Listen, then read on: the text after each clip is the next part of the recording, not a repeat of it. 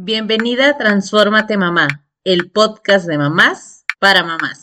¿Sabes cómo desarrollar el pensamiento crítico? Bienvenidas al episodio 94 del podcast de Transfórmate Mamá.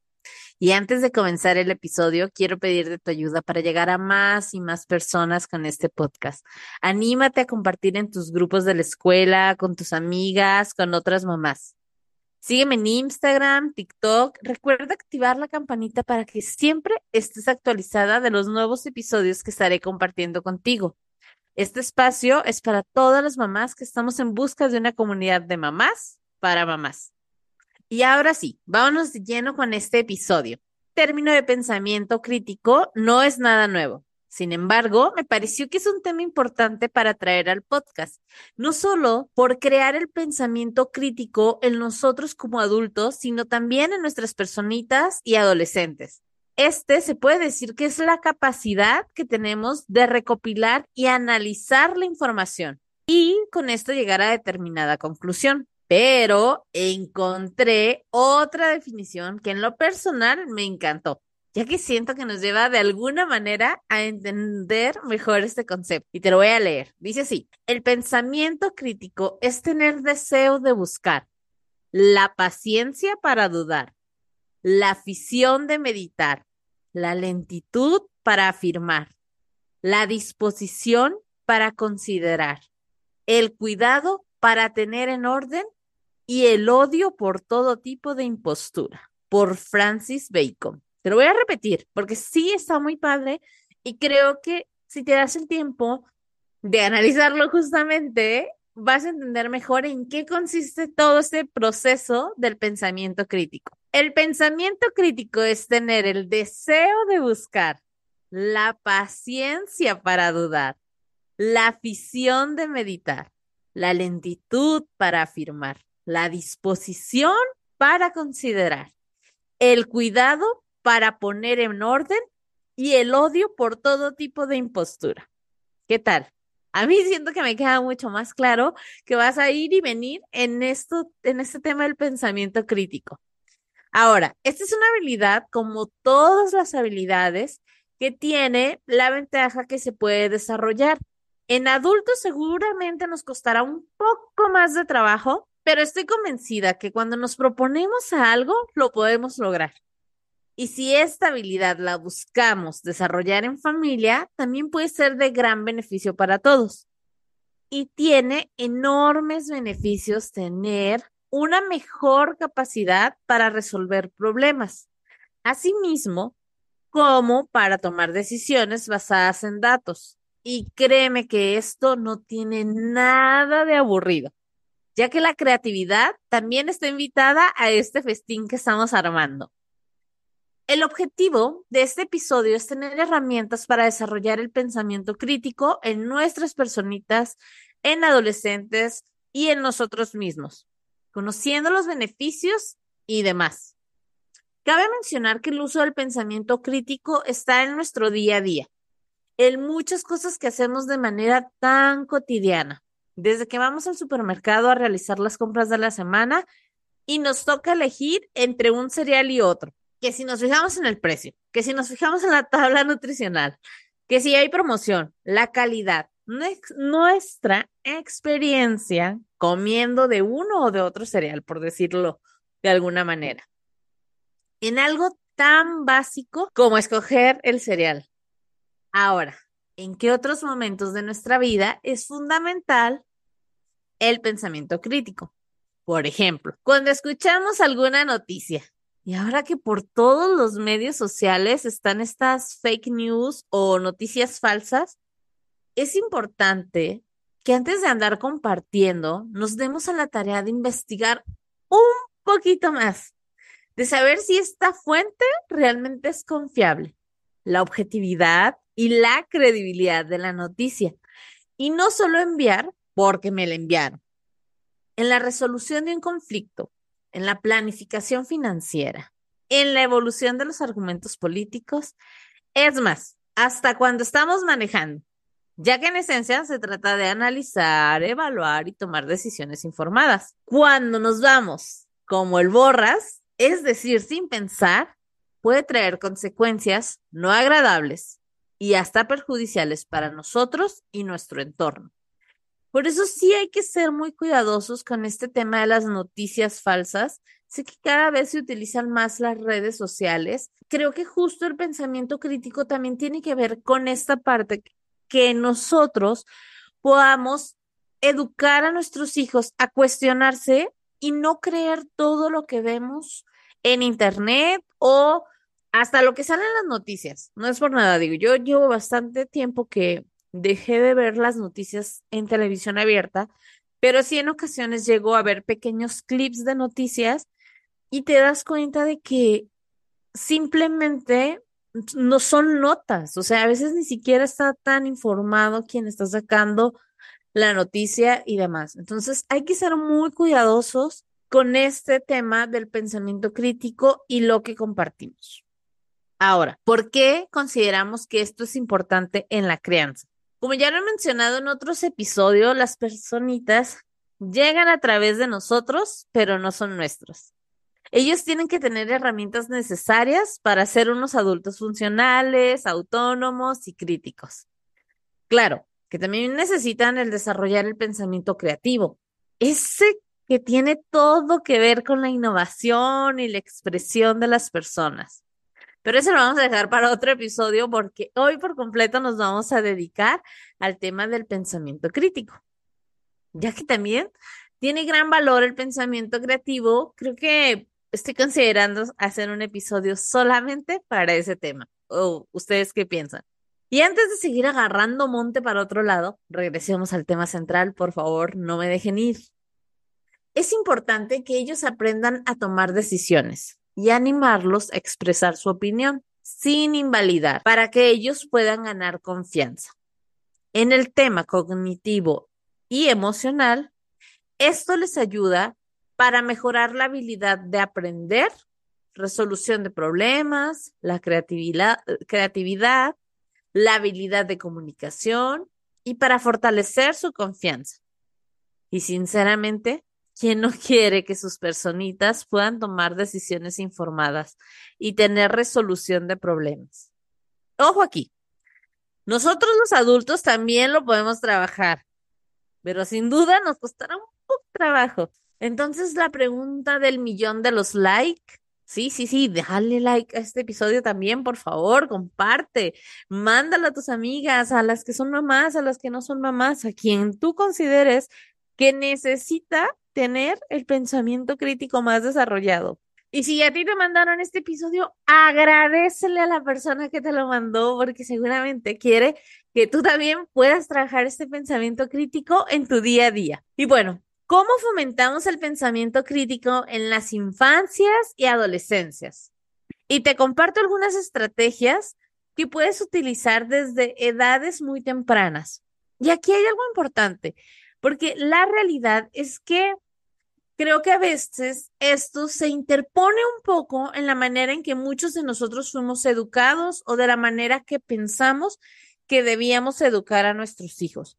Y quiero que te des el tiempo de escuchar lo que estoy compartiendo, cuestionarlo también, porque de eso se trata. Yo no traigo aquí verdades absolutas, sino temas para abordar desde el punto de vista de mamás para mamás. Y como les he dicho en otros episodios, yo en cada episodio también estoy aprendiendo, también me voy a la tarea de buscar e investigar. Y si tú tienes más información que puedas sumar a este o a otros temas, siempre será bienvenido. No son verdades absolutas, pero a veces este estos pequeños temas, este pequeño momento del podcast nos permite reflexionar de cosas que estamos haciendo y cómo también les estamos dando herramientas que tal vez ni siquiera sabíamos que estaban apoyando al pensamiento crítico. Y aquí vámonos con las estrategias. La número uno es fomentar la curiosidad. Esto se forma cuando realizamos preguntas abiertas, así como lo escuchas. Evitamos las, evitamos las preguntas que nos tengan que contestar sí o no. De esta misma manera, alentamos a que ellos nos realicen preguntas. Y ya hace tiempo que yo ya pasé por esto, por esta etapa donde mis personitas me preguntaban el clásico, ¿y por qué? ¿Y por qué? ¿Y por qué? esta etapa de las mil y un preguntas. Sé que no siempre tenemos nuestra jarra de la paciencia llena. Sin embargo, a mí me pasa que obviamente no tengo las respuestas para todas sus preguntas. Así que en muchas ocasiones le respondo algo como, qué buena pregunta. Tampoco sé por qué sucede esto que me estás preguntando. ¿Qué te parece si buscamos información juntos? Por ejemplo, ¿por qué las estrellas tintinean, mamá?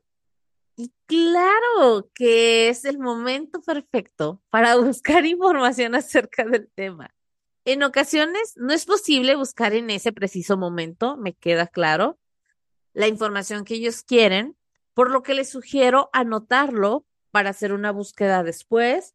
O bien, eh, yo lo anoto y les digo, oye, en otro momento nos sentamos y buscamos esto de lo que tienes duda. También aprovecho para hacerles preguntas como, ¿y tú por qué crees que suceda? Darles la oportunidad de crear sus propias teorías va a fomentar la creatividad. Evitemos respuestas, el clásico, porque es así, y ya. Ay, no, no preguntes tonterías o ponte a hacer otra cosa, porque eso lo único que hace es que estamos apagando la curiosidad de nuestras personitas. Y de verdad, yo sé que en ocasiones estamos sobrepasados de cosas, pero en la medida de lo posible que podamos alentar esta curiosidad de nuestros hijos y acompañarlos en esta búsqueda de información sería genial. La estrategia número dos para fomentar el pensamiento crítico es leer juntos. Sí, sí, otra vez los libros salen a la colación en este podcast. Recuerdan que en el episodio 88, Creciendo a través de las páginas, que por cierto, si aún no lo has escuchado, terminando este episodio, ya sabes cuál escuchar, el 88. Hablamos cómo los libros nos permiten conocer diferentes narrativas. Y no se trata de mandar a las personitas a leer por cumplir con una cantidad de hojas o por cumplir por un, por un tiempo de lectura diario, sino que podamos compartir ese tiempo con ellos con la posibilidad de plantear preguntas y reflexionar sobre los temas. A todos nos encanta escuchar historias divertidas y de aventura y podemos tener grandes aprendizajes con ellas. Recuerden, vayan al episodio 88 porque ahí van a tener muchas herramientas de, de este tema y la verdad es que creo que los libros siempre van a ayudar a fomentar este pensamiento crítico cuando lo planteamos eh, y les hacemos preguntas acerca de lo que están leyendo. Claro que tampoco es un examen, ojo aquí, recuerden que no, no se trata de eso, ni de que, ah, ya leíste, ven a hacer el cuestionario sino que juntos puedan reflexionar acerca de. Entonces, vamos con el punto número tres de estas estrategias y ese sería juegos de rompecabezas. En lo personal, amo tener tiempo para jugar juegos de mesa en familia. Disfrutamos de ese pequeño espacio en el hogar. Pero sinceramente, este tema de los rompecabezas no es algo que hagamos muy seguido. Así que me lo llevaré de tarea para realizarlo en casa. Estuve viendo que este tipo de juegos requieren la lógica y la resolución de problemas, que son básicos para un pensamiento crítico. Hay otros juegos que también pueden ayudar, ¿ok? Que pueden ser como el ajedrez y el sudoku. Entonces, vaya, aquí te estoy dando algunos ejemplos, pero todos, todos aquellos juegos que permitan el tomar decisiones, el pensamiento lógico, la resolución de problemas, son juegos ideales para tener una actividad y que a veces sin darnos cuenta estamos trabajando el pensamiento crítico. Y otro juego, que esta es la estrategia número cuatro que encontré, es el juego de roles. Este punto tampoco es algo que hagamos de manera continua en casa. Sin embargo, como siempre les digo, el buscar un tema para un episodio siempre viene acompañado de grandes aprendizajes también para mí.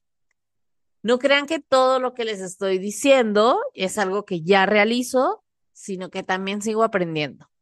Y este tipo de juego de roles ayuda con la creatividad y la resolución de problemas. Así que aquellos niños que tienen actividades como el teatro, seguramente les puede estar permitiendo imaginar que son diferentes personas o personajes. También nos ayuda a ver las cosas desde diferentes perspectivas y a mí se me ocurre que en casa podamos comenzar con el clásico después de ver una película, que cada quien sea un personaje y se comporte de esa manera, dándonos la oportunidad de reír juntos, porque la verdad siempre se vuelve bastante divertido cuando tratamos de imitar a alguien más o hacernos pasar por un personaje. Entonces, creo que este tipo de pequeñas actividades son cosas que podemos implementar de manera sencilla y que ayuda a fomentar este tipo de pensamiento. Ahora, la estrategia número 5, promover el pensamiento crítico en las discusiones. Es decir, permitiendo que las personitas y adolescentes den sus opiniones, sus puntos de vista y que aprendan a justificar su manera de pensar. Hagamos más preguntas de ¿por qué piensas eso? Y ojo, aquí no se trata de invalidar las respuestas que nos den. Ya sé que eso puede salir, ya, mejor dicho, ya sé que esto puede salir contraproducente, porque si nosotros invalidamos lo que nos están diciendo, pues menos van a querer entrar en este tipo de discusiones porque van a decir, no, pues mi mamá siempre dice que ella tiene la razón. Y no se trata de eso. Ya que si todo lo que él piensa le hacemos saber que está mal o que no estamos de acuerdo, pero de una manera como invalidando o haciendo menos, pues obviamente provoca que ya no quiera preguntar o que no esté dispuesto a contestar tus preguntas. Ahora, cuando nosotros queremos dar nuestro punto de vista, aunque no sea igual al que ellos están diciendo, podemos contestar algo como, respeto tu manera de pensar, por mi experiencia agregaría que o yo pienso que, y aquí es donde entra tu opinión, quizás sus experiencias de vida no le permitan ver cosas que tú ya como adulto, porque ya pasaste por ahí o porque ya tienes otras experiencias, te permites tomar en cuenta.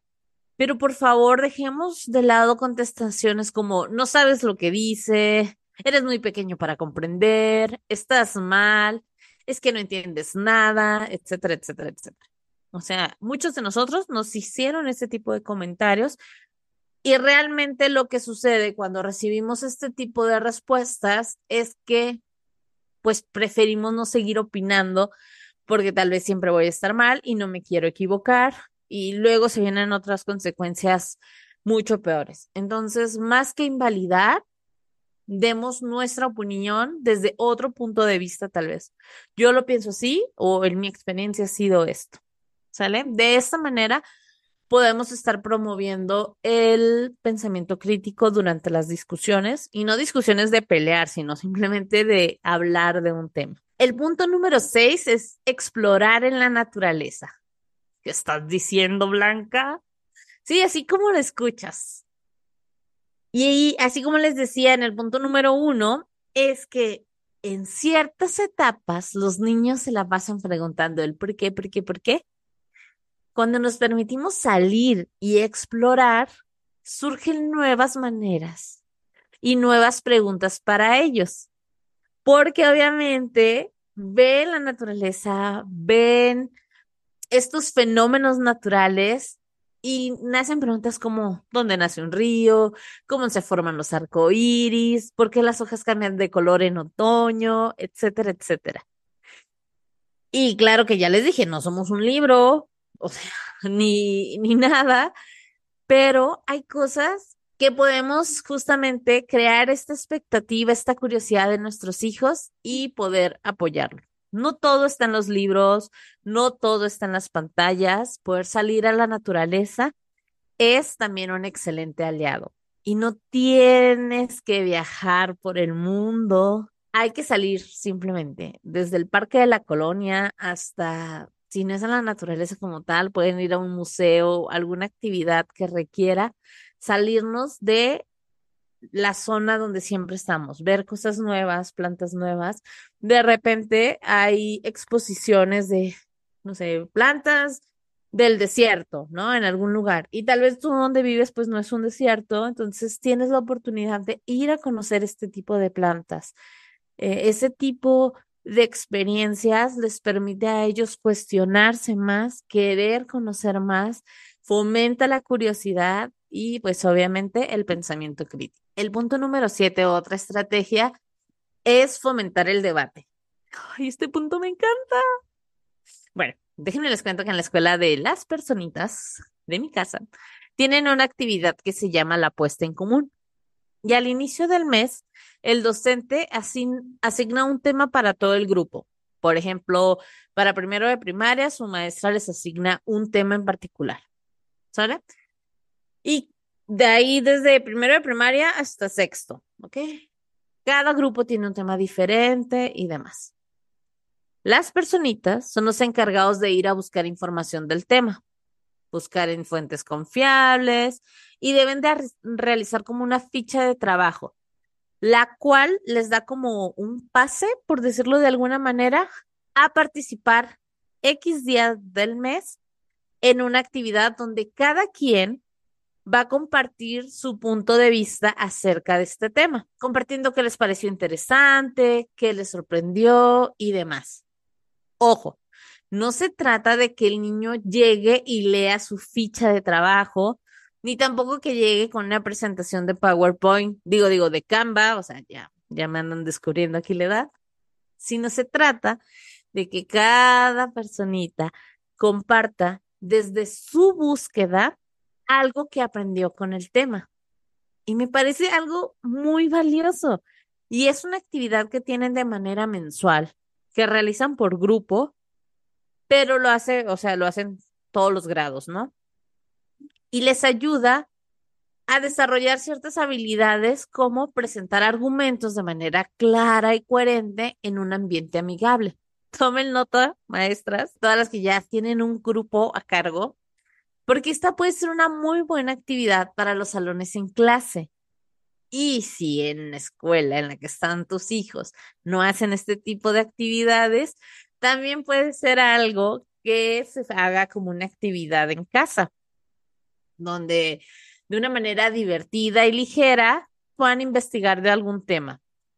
Por ejemplo, acá en la escuelita los niños han hablado desde peligros en la red, la responsabilidad, alguna fecha conmemorativa de México, eh, vaya, diferentes temas, porque cada maestro va asignando estos, estos temas a investigar de acuerdo al grupo, a la edad y demás.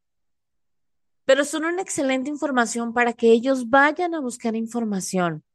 Créanme que en un inicio, cuando mis niños iban en primero de primaria, para mí era como, ¡Ah! el niño tiene que hacer una super presentación, yo pensaba, y poco a poco te vas dando cuenta que no, pues obviamente depende de la etapa en la que está cada uno de los niños, es la calidad de trabajo que va a entregar, y tal vez en primero solo se acordaban de una cosa, de todo lo que investigaron, solo se acordaron de una, pero así como van pasando las puestas en común, les permite, número uno, perderle el miedo a expresar su manera de pensar con los demás compañeros. Y número dos, pues hacer este trabajo de investigación y demás. Y me gusta mucho porque cada niño aborda el tema desde diferentes puntos. Por ejemplo, si hablas de un tema de la responsabilidad, tal vez uno habla de las responsabilidades en casa, otro de las responsabilidades en la escuela, otro de las consecuencias de no cumplir las responsabilidades, otro de las responsabilidades de los adultos. Vaya, cada quien es libre en este tema, aun cuando es un tema en común, de buscar lo que más le llamó la atención. Entonces, bueno, este creo que es una excelente herramienta para aplicar en la escuela. Mándenle este podcast también a los docentes de sus hijos, por favor, y que escuchen esta parte. La estrategia número 8, porque ya, ya me ando emocionando aquí de más, es la habilidad de observación.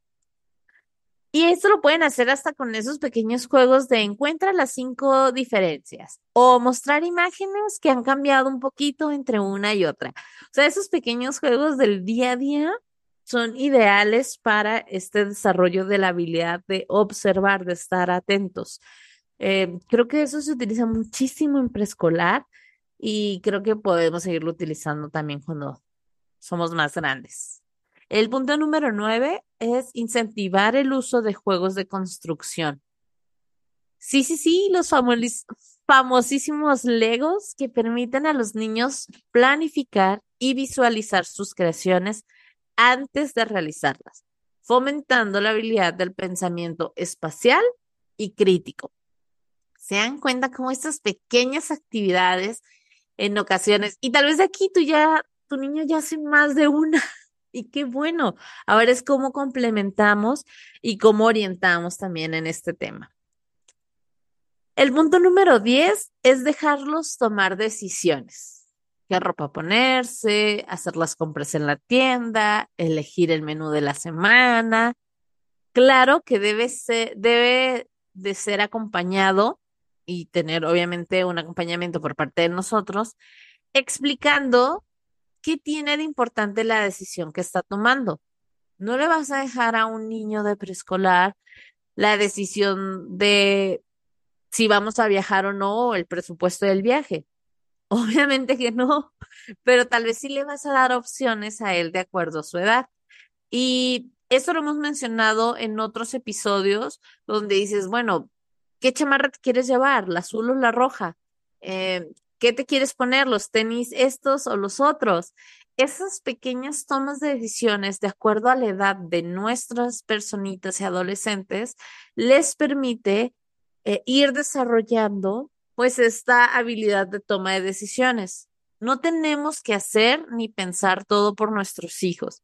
Y a la medida que les permitimos que tomen decisiones, también estamos fomentando el pensamiento crítico. ¿Cuántas de estas cosas vas a comenzar a realizar en casa? O mejor, ¿cuántas de estas cosas ya realizas actualmente que no sabías que están ayudando al pensamiento crítico de las infancias y las adolescencias? Recuerda que para aplicar esas estrategias también necesitas paciencia y práctica. Otra realidad al querer fomentar el pensamiento crítico en las infancias y adolescencias es que también vamos a encontrarnos con algunos desafíos. Y te voy a compartir algunos de ellos con posibles soluciones. Sé que no siempre es sencillo lo que yo les estoy compartiendo y la, la manera en que cada uno lo puede hacer es diferente. Pero número uno, yo creo que uno de los desafíos es la resistencia a la crítica.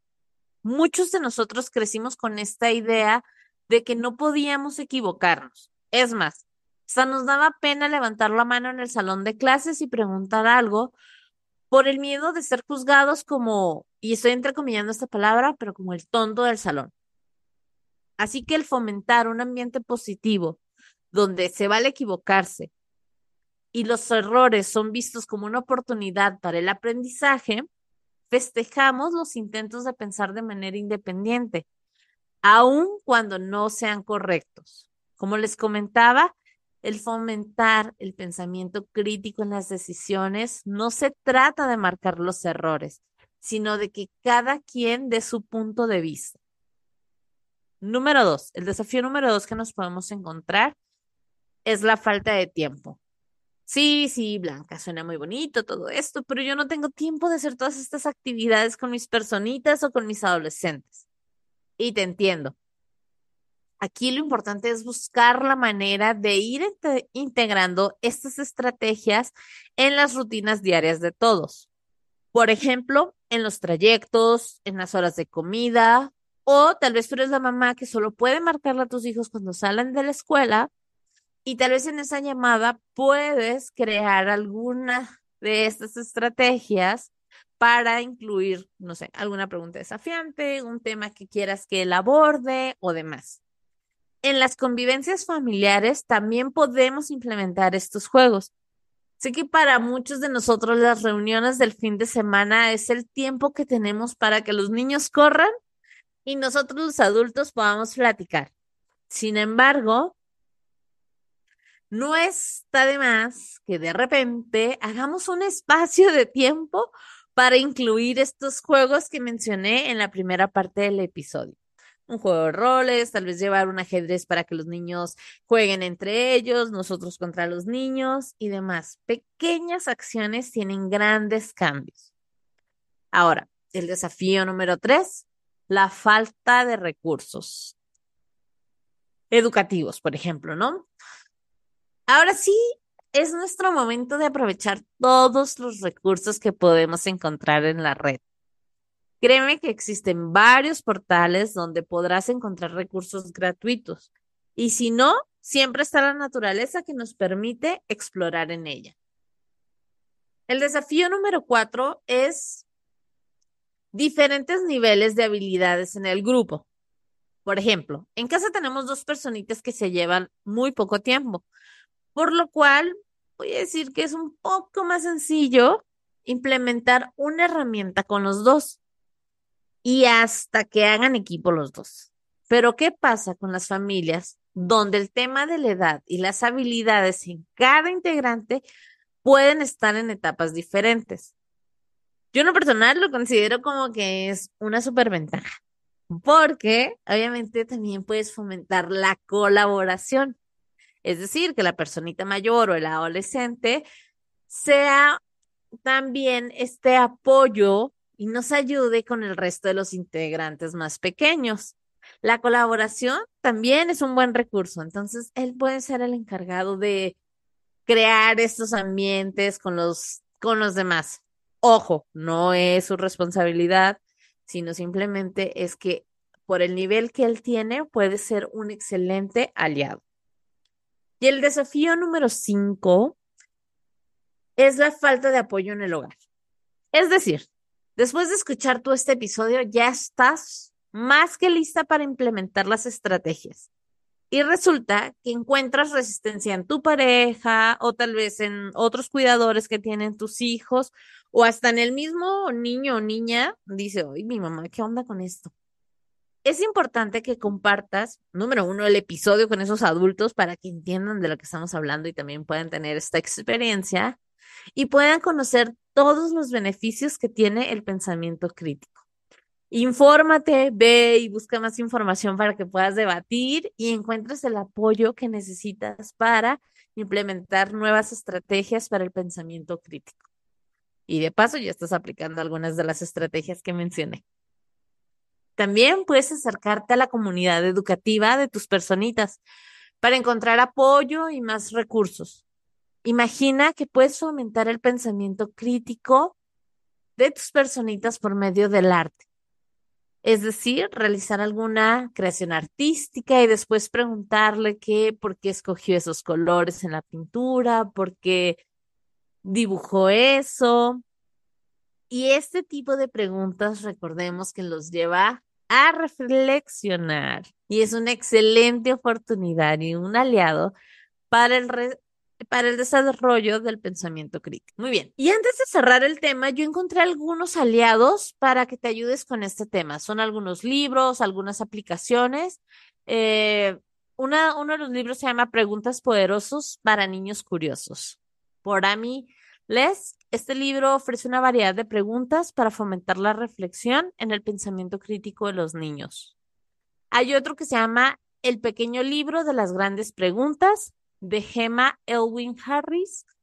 Otro que también se llama Piensa de Judith Boswell. Y también hay una colección de por qué los perros mueven la cola. Se los voy a poner de todas maneras en la descripción del episodio, pero es una niña curiosa científica pequeña que está con, con alguien más y van platicando de diferentes temas, ¿no? Entonces, este tipo de preguntas que a veces se hacen los niños pueden ser contestadas a través de lectura. Y si tú tienes algún otro libro que creas que puede ayudarnos, bienvenido sea, compártenlo para compartirlo con toda la comunidad. También existen aplicaciones. Hay una que se llama Brain Pop, que ofrece videos animados educativos que cubren una amplia gama de temas. Y estos videos vienen acompañados de cuestionarios y actividades que estimulan el pensamiento crítico.